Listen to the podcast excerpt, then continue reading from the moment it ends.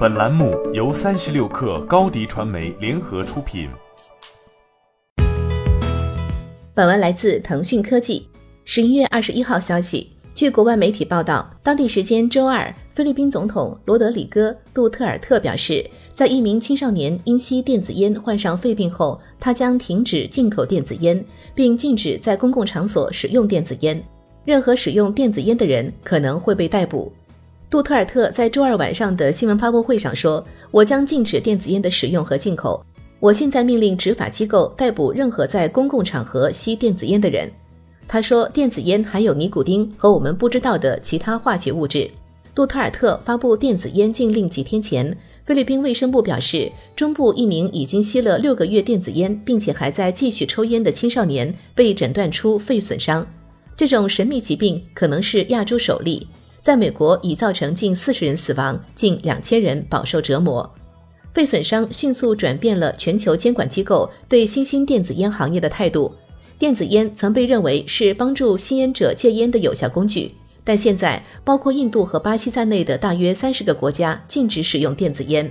杜特尔特的声明之所以出人意料的是，因为菲律宾财政部长卡洛斯·多明戈斯上月刚刚表示，菲律宾不太可能禁止电子烟。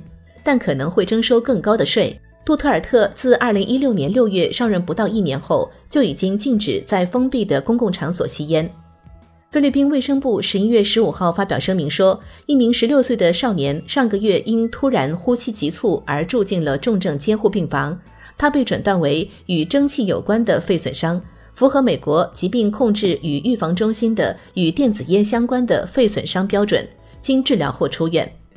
美国疾病控制与预防中心一直在努力查明该疾病的确切原因，目前还没有将其归咎于任何一种产品或设备。不过，从黑市来源液体提取电子烟叶或与大麻衍生四氢大麻酚一起使用的烟叶，已经受到了严格审查。据报道，到目前为止，这种疾病仅限于北美地区。专家们认为，在那些禁用四氢大麻酚等可疑产品的国家，这种疾病造成的死亡可能很罕见。欢迎添加 baby 三十六克 b a b y 三六 k r 加入克星学院，每周一封独家商业内参，终身加入学习社群，聊风口谈创业，和上万课友一起成长进化。高迪传媒，我们制造影响力。商务合作。请关注新浪微博高迪传媒。